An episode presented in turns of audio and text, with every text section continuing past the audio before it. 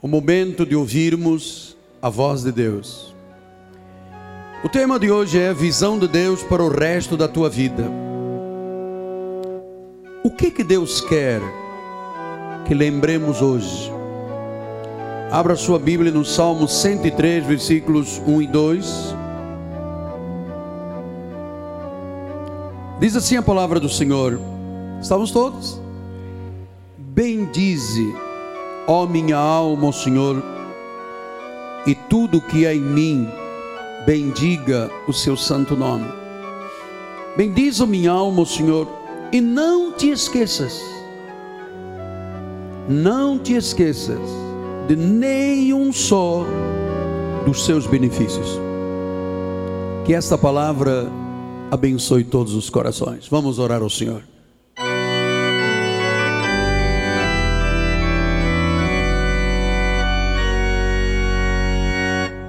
Jesus amado e bendito, que noite preciosa, que noite importante. O mundo joga cinzas para o ar. Nós estamos aqui em atitude de louvor. Estamos aqui, Senhor, em gratidão. Estamos aqui louvando, bendizendo, exaltando o teu nome. E nesta hora, aquietamos os nossos corações para receber os ensinamentos, para receber o pastoreio, o alimento espiritual vai entrar pelos nossos ouvidos, vai chegar ao nosso coração e vai sair pela boca como confissão. Então, Deus, usa-me agora para abençoar, para ensinar a igreja, para pastorear a igreja, em nome de Jesus e todo o povo de Deus diga amém, amém e amém. Graças a Deus. Meus filhos na fé, santos preciosos, meus irmãos em Cristo, minha família, povo do Senhor, selo do meu apostolado, meus filhinhos. O tema que vamos alimentar a igreja de hoje é um tema de encorajamento para todas as nossas vidas. Há muitas coisas importantes que Deus quer que nos lembremos. E que por causa da nossa humanidade, rapidamente elas vão sendo esquecidas da nossa vida. E quando eu digo lembrar, eu não estou falando de nostalgia. Vamos lembrar o dia em que eu fui na barra olhar o pôr do sol. Não, não, nós estamos tratando de nostalgia. Nostalgia não tem poder de lembrar coisas importantes da vida. Mas Deus tem nos dado coisas que nós temos que lembrar pois eles nos ajudam a viver uma vida com significado, com propósito, com coragem, com determinação. Isso é tão importante que Jeremias, em Lamentações 3,21, ele disse: Eu quero trazer à memória, eu quero me lembrar sempre daquilo que me pode dar esperança. Eu quero me lembrar daquilo que me pode dar esperança. Em 1 Samuel 12, 24, o Senhor diz: Tão somente, pois temeu ao Senhor e serviu fielmente de todo o vosso coração, pois vede quão grandiosas coisas vos fez. Então o Senhor ah, está dizendo à igreja: Eu tenho feito coisas grandiosas, e você tem que trazer estas coisas à memória, para que isso te dê esperança para continuares vivendo e vivendo bem. Então nós vamos dividir isto em três categorias, em três etapas. As coisas que eu tenho que lembrar do passado, as coisas que eu tenho que lembrar no presente, e as coisas que eu tenho que lembrar para o futuro. Lembrar não apenas o passado, mas o presente e para o futuro. Então você pergunta, apóstolo, o que, que eu posso lembrar que gera poder, que gera esperança? Então vamos começar pelo fato número um: as coisas que eu preciso me lembrar do meu passado. Em primeiro lugar, lembrar quando eu vim pela primeira vez a Jesus. Paulo disse em Hebreus 10, 24, 10 32: Lembrai-vos, porém, dos dias anteriores. Então, Deus quer que você tenha sempre na memória quando você começou a sua relação com Jesus. Quando você reconheceu um dia que você era um pecador, e que não podia continuar vivendo como estava vivendo. Quando você pediu perdão pelos seus erros, pelos seus pecados, quando você começou a acreditar, a acreditar na palavra, a confessar a palavra, quando você começou a ter as primeiras atitudes de fé. Lembre-se quando você disse um dia: Jesus é o meu Senhor. Então, eu lhe quero dizer uma coisa, meu amado, não se esqueça desses dias. Há coisas que não podemos esquecer, não podem ser apagadas da nossa mente, especialmente como é que Cristo mudou a nossa vida. Eu era um católico apostólico romano, era um homem cheio de superstições. Um dia, num acidente, eu fui desmantelado, eu virei um legume, eu estive dois anos numa cama do hospital, 20 cirurgias, placas, parafusos, hastes metálicas. E como é que Deus me tirou lá do fundo do poço? Como é que eu posso esquecer esses dias? A grande transformação que Ele fez em minha personalidade, em meu caráter, em minha vida. Quem eu era no passado, quem eu sou hoje. Você sabe, existe um programa na televisão uh, aberto, no canal, perdão, no canal, chama-se Extreme Makeover. Não sei se você já viu, alguém viu esse programa Extreme Makeover? Muitos viram. A pessoa põe lá uma pessoa com os cabelos desgrenhados, a pele toda manchada, as unhas sujas, vestido, e pergunta às pessoas: quantos anos você dá para aquela senhora? Ah, 48, 50 anos. Ela faz um makeover, ela trata o cabelo, arranja os dentes, limpa a pele, muda o penteado, faz uma transformação e volta lá e as pessoas dizem: ah, 25 anos. Então, Deus fez um extreme espiritual makeover na nossa vida. Todos hoje podem ver a diferença do antes e o depois de Jesus Cristo na tua vida. Você não pode se esquecer disso. Paulo diz em 2 Coríntios 5,17: Se alguém está em Cristo, é uma nova criatura, as coisas velhas passaram, tudo se fez novo. Este fazer-se novo, você tem que lembrar quando é que isso aconteceu. Você não pode se esquecer que um dia você será uma pessoa condenada irreparavelmente em pecados e delitos e que o Senhor fez uma obra tremenda na tua vida. Sabe o que, que acontece com o tempo? Com os anos, nós começamos a esquecer a diferença do que, que era a nossa vida para o que é hoje. Mas precisamos de trazer isto à memória. Isto dá esperança. Olha como é que Pedro disse em 1 de Pedro 2,9: Vós sois raça eleita, sacerdócio real, nação santa, povo de propriedade exclusiva de Deus, a fim de proclamar as virtudes daquele que vos chamou das trevas. Olha onde é que nós andávamos: nas trevas.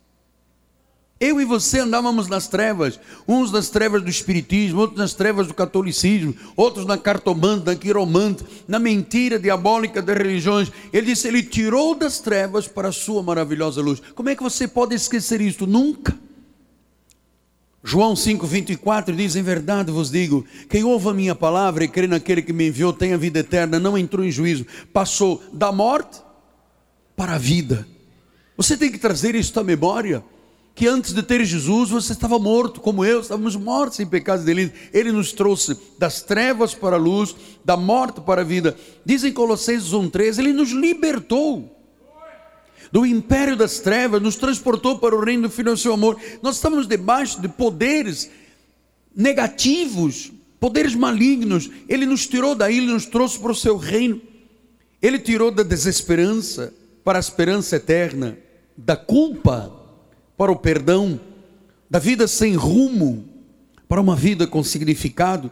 Passamos a ter razão para viver, saímos do caos saímos da vida ferida, saímos do inferno, do sofrimento da vida sem Jesus, para uma rocha firme, que é a nossa vida espiritual.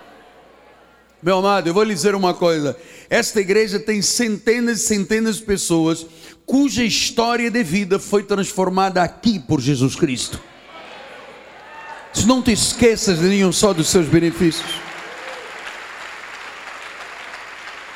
Então, quando Deus te colocou aqui neste ministério, Ele tinha razão. Tu tens que ser uma testemunha do poder transformador de Deus. Não te esqueças disso. Nunca te esqueças desses dias. Segundo lugar, A segunda coisa que temos que lembrar é sobre os milagres que Deus fez em nossas vidas. Diz em 1 de Crônicas 16, 12: Lembrai-vos das maravilhas que fez, lembrai-vos dos seus prodígios, lembrai-vos dos seus juízos, dos seus lábios. Ele diz: lembra-te disso, não te esqueças. Lembra-te das maravilhas. Que são maravilhas, apóstolo? Maravilhas são milagres. Há coisas na nossa vida que já aconteceram e que acontecerão que só Deus podia fazer. É quando Deus se envolve conosco. Olha aquela mulher que era estéril e hoje é mãe de filhos. Isso é um milagre. Quando você entrou um dia aqui sem esperança e hoje você canta e louva, isto é um milagre. Quando você diz, mas apóstolo, eu, eu era uma pessoa Parece que eu era inacabado e hoje eu sou forte e poderoso. Isso é um milagre. Quantas pessoas aqui chegaram com casamentos quebrados e voltaram a ser felizes? Isso é um milagre, isso é uma maravilha. Pessoas que deixaram drogas, deixaram o espiritismo, pessoas que o médico disse: você tem uma doença grave, vai morrer em seis meses, estão aqui vivinhos na Silva, meu amado.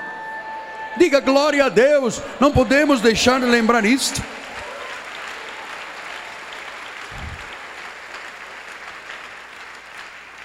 O Senhor Jesus faz milagres todos os dias. E é preciso que nós nos lembremos das maravilhas dele. Não se lembre dos problemas. Lembre-se das maravilhas. Porque olha, às vezes nós que estamos aqui no altar, você não imagina, a gente faz um trabalho espetacular, maravilhoso. E às vezes um e-mail que chega detonando a nossa vida, a nossa igreja, a gente fica triste. E se esquece das maravilhas e se esquece das maravilhas, dos milagres. Amado, olha, Deus não faz milagres para aparecer. Deus não faz milagres para impressionar.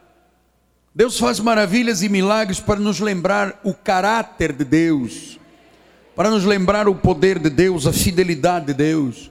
Por isso, Deuteronômio 7,9 diz: Saberás, pois, que o Senhor, teu Deus, é Deus.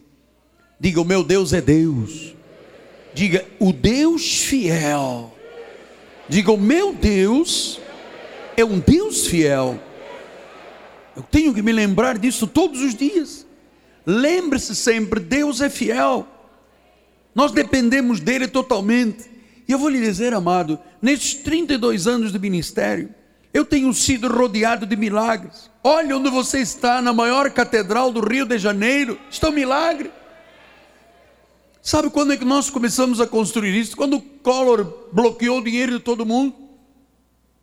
Eu tenho visto curas aqui extraordinárias, vidas transformadas, famílias transformadas, vidas restauradas. Sim, porque quando Deus restaura uma vida, para mim é o grande e maior milagre que existe vidas que foram ressocializadas. Só Jesus podia pegar uma pessoa que era traficante, matador e transformá-lo num homem de Deus.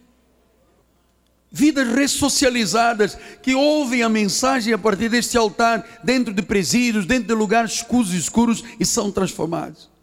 Meu amado, como eu amo este Jesus maravilhoso. Quantas vidas feridas têm chegado aqui, quantas vidas tóxico-dependentes, vícios, quantas doenças emocionais foram totalmente recuperados e transformados. Quantas vidas quebradas, vidas em pedaços, fora de controle, Quantas pessoas, ou quizás esta noite nós temos alguém entre nós que estavam para desistir de viver, queriam suicidar, estavam fora de controle, confusas, sem esperança, feridas, pessoas que tinham perdido emprego, casa, negócios, casamento, filhos. Nós temos aqui casos de pessoas que dormiam na rua, outros que dormiam dentro dos carros pessoas cheias de dívidas enormes e que Deus milagrosamente solucionou tudo. Pessoas tinham perdido empregos bem-sucedidos. Como um irmão me disse: Apóstolo, eu perdi o respeito da minha família, perdi amigos. Eram pessoas caídas, quebradas, amargas, infelizes, sem amor.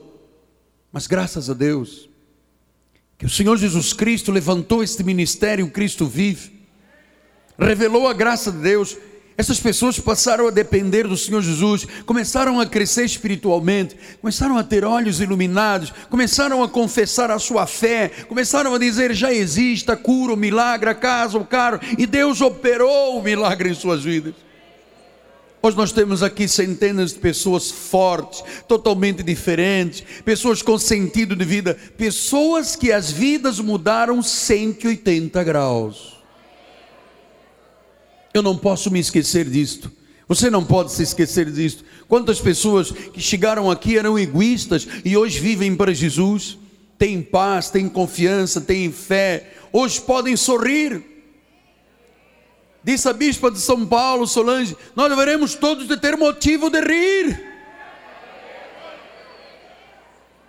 As pessoas sabem que hoje têm comunhão com uma família chamada Cristo Vive. São irmãos fortes, vidas erguidas, pessoas restauradas, reconciliadas com Deus, vidas boas, maridos e esposas que hoje são pessoas boas, são testemunhos da graça de Deus. Então, qual é o milagre que você precisa? Você vai receber esta noite.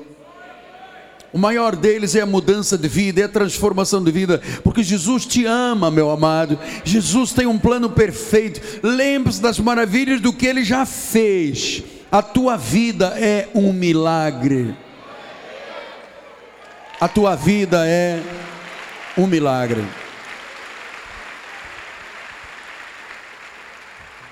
Terceiro lugar, nós precisamos de lembrar coisas no presente.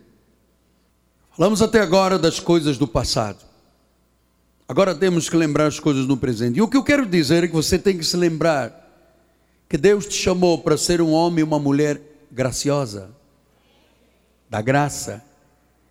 Tem que ser uma pessoa amigável, uma pessoa polida, uma pessoa perdoadora mostrar que você é da graça de Deus, que você não é lei, que você não condena ninguém, você não acusa ninguém. Quando alguém da sua família ah, começa a lutar contra você, quando alguém no emprego faz fofoca, quando alguém energizado por Satanás começa a querer puxar o teu tapete, você mostra graça, lembra o que Jesus Cristo fez por você e você perdoa. Nós temos que nos lembrar disto. Colossenses 3,13, o Senhor diz: suportai-vos uns aos outros, perdoai-vos mutuamente, caso alguém tenha de motivo de queixa contra outro, assim como o Senhor vos perdoou, assim também perdoai vós. Mas apóstolo, peraí, como é que eu posso ter forças para perdoar? O que fizeram comigo foi cruel, apóstolo. Olha, você vai ter forças para perdoar se você se lembrar que Jesus também te perdoou. Quando eu me lembro que Jesus me perdoou de tudo, eu tenho forças para perdoar tudo. Mas apóstolo, é cruel o que fizeram. Perdoe, amado, esqueça. Exatamente como Deus fez consigo. Deus te perdoou e esqueceu dos seus pecados e do teu passado. Se você não perdoar, você não vai desfrutar da visão de Deus para o resto da tua vida. A falta de perdão deixa o homem preso ao seu passado. Muitas pessoas são infelizes porque não perdoam, ficam atormentadas, ficam amarradas. Nós temos que nos lembrar temos um chamado para sermos graciosos. Pessoas polidas, educadas, perdoadoras, amorosas, boas. Lembre-se disso, por favor. No próximo embate que você tiver, lembre-se, eu tenho um chamado e tenho que me lembrar que eu sou gracioso. Quarto lugar, nós temos que ser lembrados e lembrar todos os dias que nós temos que ser generosos. Porque quando você é generoso na obra de Deus, você se torna como Jesus foi. Você quebra a espinha dorsal do materialismo. Você ajuda outros a chegar a Cristo. Por isso, Atos 20, 35, o Senhor diz no final: Mais bem-aventurado é dar do que receber. Então, essas foram palavras honestas de Jesus. Ele disse: é melhor dar do que receber. Nós pensamos o contrário, é melhor receber do que dar. Mas isso não é graça, isso não é cristianismo. Ser generoso a mim me faz ser um homem muito feliz. ser generoso com a obra de Deus me faz ser realizado. 2 Coríntios 9, 6 diz: Aquele que semeia pouco, pouco se fará, o que semeia com fartura, com abundância se fará. Se você semear algo miserável para Deus, você não vai colher abundância. O homem colhe o que semeia. Por isso, Paulo ensinou a igreja em 2 Coríntios 9, 13: Visto que na prova desta ministração glorificam a Deus pela obediência da vossa confissão quanto ao Evangelho de Cristo e pela liberalidade com que contribuís para eles e para todos. Diz que a liberalidade glorifica a Deus. Então, quando você glorifica a Deus, quando você mostra Deus ao mundo através do que a igreja faz, levando Jesus pela rádio, pela televisão, isso quem faz não é o governo, quem faz é a igreja. E nós estamos glorificando a Deus pela nossa generosidade. Então, amado, nossa vida não nos diz só respeito a nós. A sua vida diz respeito a mim, a Deus, ao próximo. Então Deus é o dono de tudo o que temos nada nos pertence. Lembras do que ele disse em Deuteronômio 8,18? Não digas, pois, no teu coração, versículo 17, a minha força e o poder do braço me adquiriram esta riqueza. Não digas. Antes te lembrarás o Senhor teu Deus, porque é Ele quem dá forças para adquirir riqueza. Então, meu amado, no momento em que eu entendi que o que eu sou e o que eu tenho não me pertence, é de Deus, e Deus disse, Miguel, eu te permito que tu desfrutes do que é meu.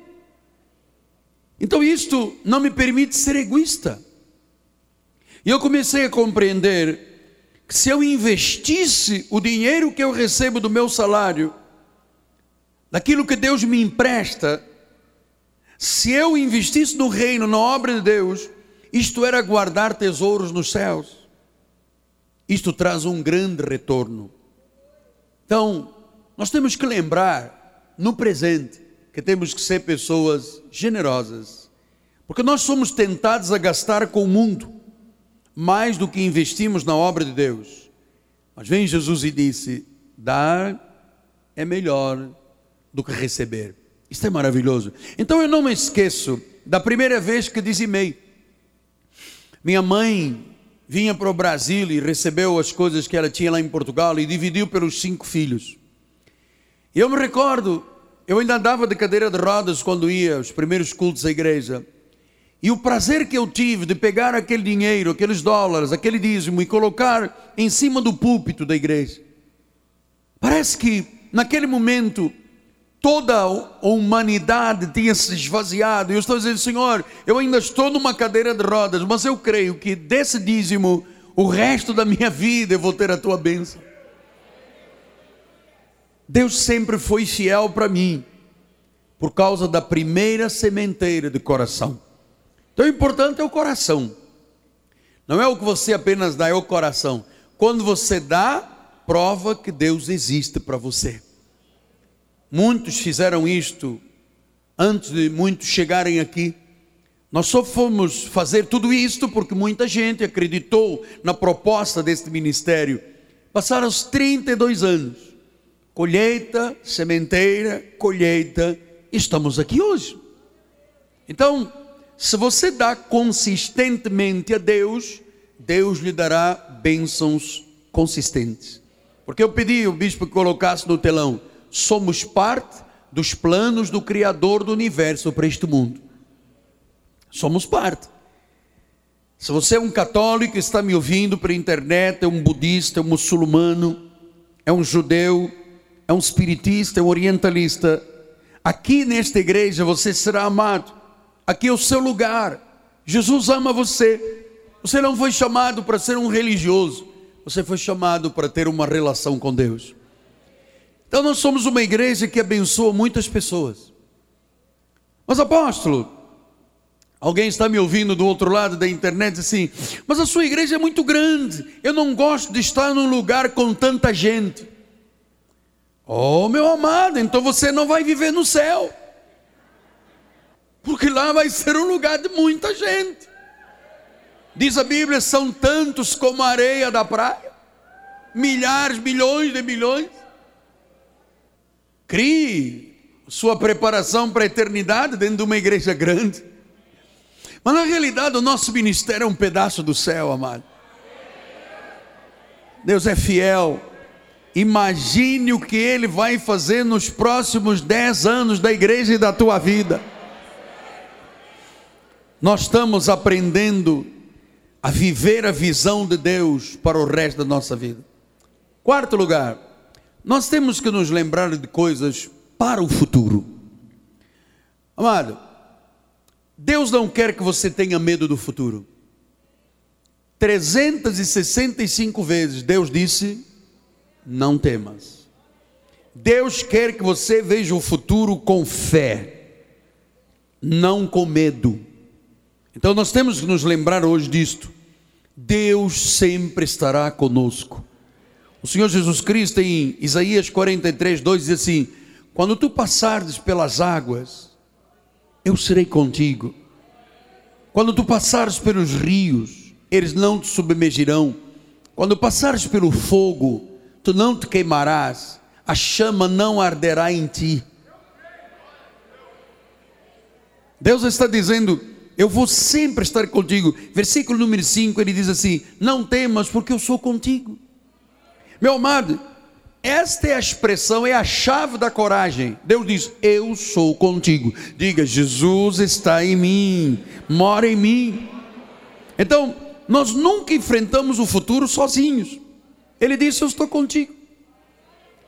Se passares pelos rios, se passares pelo fogo, se passares pelas águas, Ele não disse que nós não vamos passar. Ele disse: Quando passares, eu vou estar lá. Quando fores diante de um juiz, eu estou lá para dar vitória. Quando estiveres diante do teu diretor, eu estou lá para abrir a porta de emprego. Quando estiveres diante de uma prova, eu estou lá para te fazer passar. Quando estiveres diante de um médico, diante de um diagnóstico horrível, eu estou lá para te curar. Diga glória a Deus.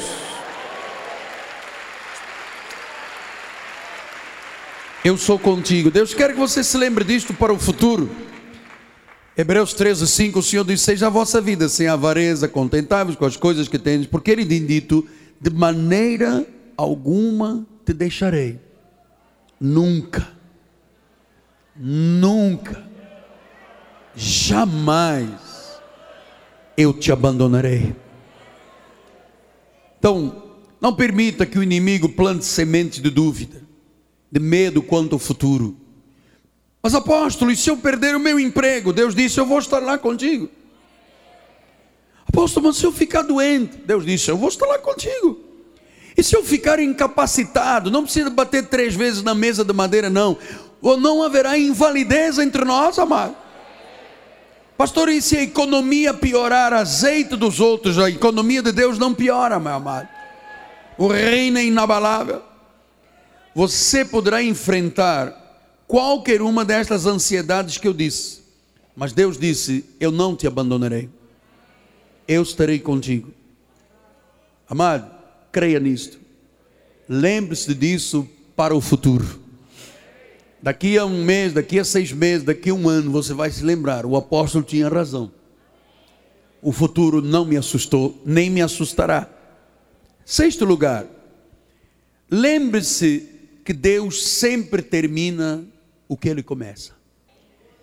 Em Filipenses 1,6 o Senhor diz: Eu estou plenamente certo de que aquele que começou a boa obra em vós há de completá-la até o dia final. O que Deus começa, ele termina. Quando Deus guia alguém, ele provê. Quando ele dirige, ele supra as necessidades. Agora veja, não há testemunho sem teste. Testemunho como é que eu posso dar um testemunho se eu não tiver um teste de fé, se eu não tiver uma prova? Então, 1 Coríntios 1,9 diz: Fiel é Deus pelo qual foste chamado. Fiel é Deus, fui chamado. Deus te chamou. Ele não desiste da tua vida. Jeremias 29, 11, ele diz: Eu é que sei que pensamentos eu tenho a teu respeito. Olha, são pensamentos de paz. Não são pensamentos de miséria, de doença, de morte são pensamentos de paz, não é de mal. Eu vou te dar o fim que você deseja. Então, amado, nós estamos começando um processo extraordinário de fé. Estamos começando esta década, que começou em 2011. E Deus quer nos usar e vai nos usar tremendamente. Deus está dizendo à nossa igreja que a nossa igreja tem que crer, lembrando-se do que Ele fez, lembrando-se do que Ele faz e lembrando-se do que Ele disse para o futuro. Ele diz: Não temas, eu vou estar contigo, onde tu fores, onde estiver, você pode passar pelo fogo, diz, nenhuma chama arderá em ti. Você pode passar pelos rios, eles não te submergirão está garantida a tua vitória, está garantida a minha vitória, em nome de Jesus. Eu queria terminar com o pensamento de Josué 4, 5 e 7, a 7. O Senhor disse: Um de cada tribo, e disse-lhes: Passai adiante da arca do Senhor vosso Deus, ao meio do Jordão, e cada um levante sobre o ombro uma pedra, segundo o número das tribos dos filhos de Israel, para que isto seja por sinal entre vós e quando vossos filhos no futuro perguntarem, dizendo: O que significam estas pedras? Então lhes direis que as águas do Jordão foram cortadas diante da arca da aliança. Em passando ela, foram as águas do Jordão cortadas. Estas pedras serão para sempre por memorial aos filhos de Israel. Então, um dia, os teus filhos vão te perguntar: por que, que você ia naquela igreja? Por que, que você dizimava? Por que, que você ofertava? Por que, que você fazia orações em casa?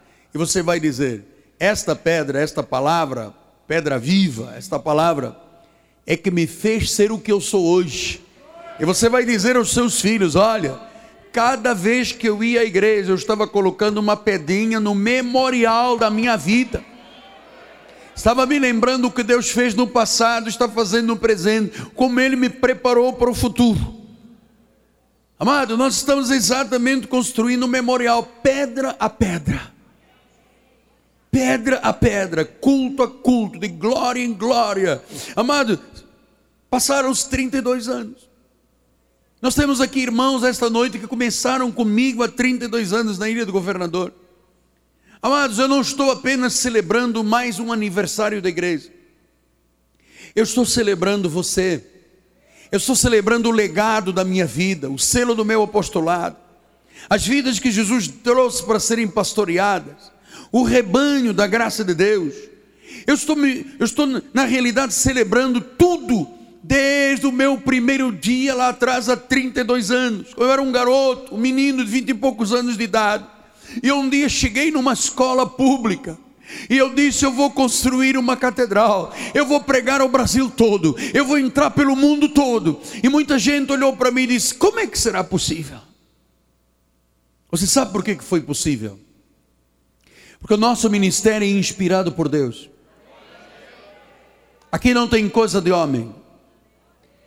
Eu vou dizer uma coisa, amado. Aqui não tem coisa de homem.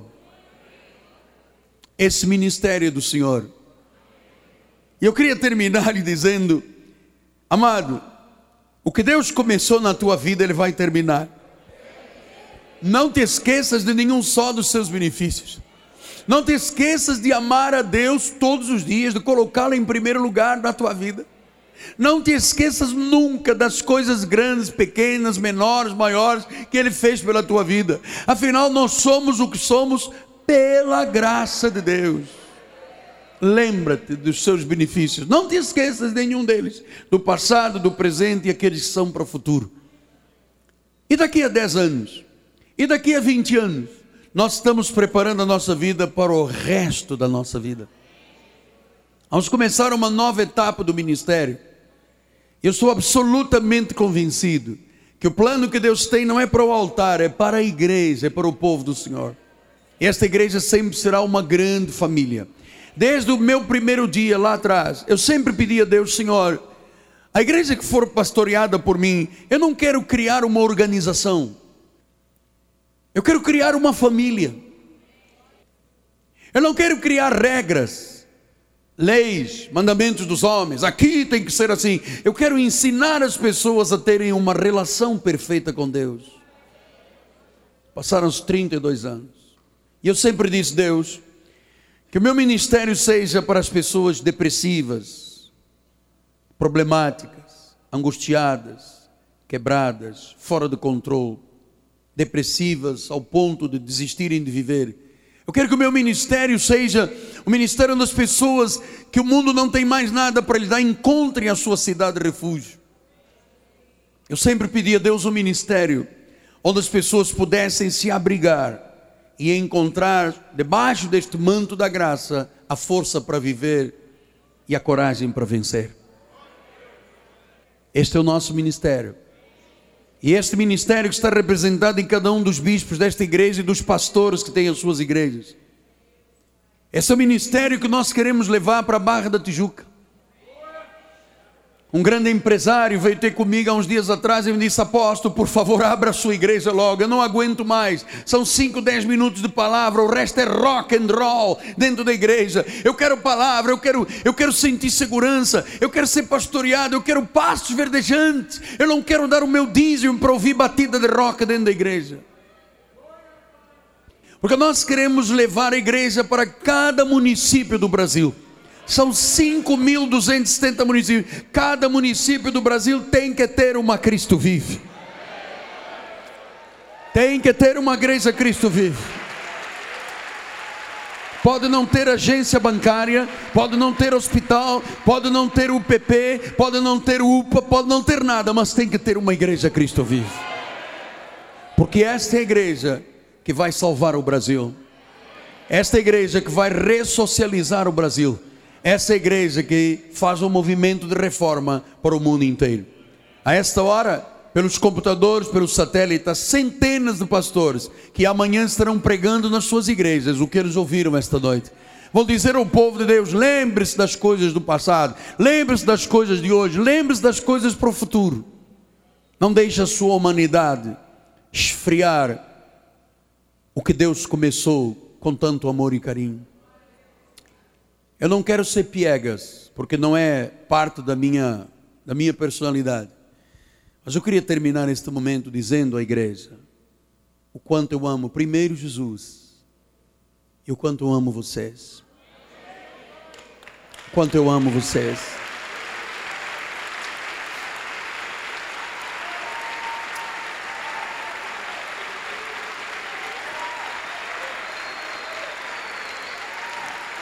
Quanto eu amo vocês.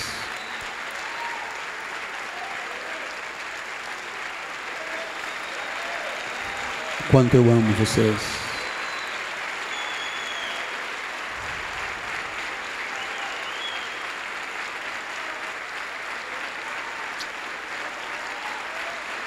Glória a Deus.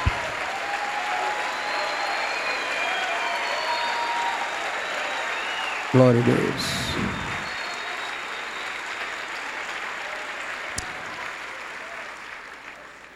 Só Deus sabe o quanto eu e minha esposa sofremos de ter passado dois anos e sete meses fora.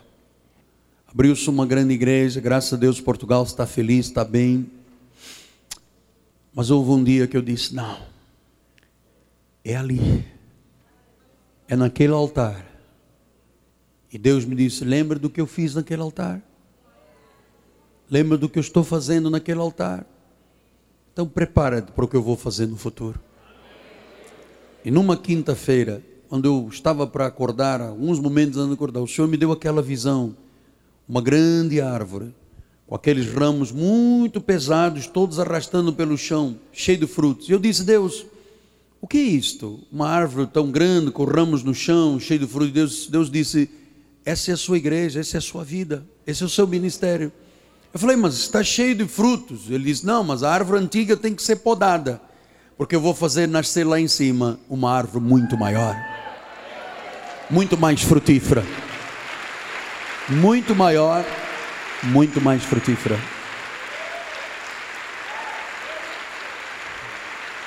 Muito maior e muito mais frutífera. Amado, nós vamos caminhar por todas as cidades do Rio de Janeiro, todos os estados. Nós vamos fazer campanhas enormes.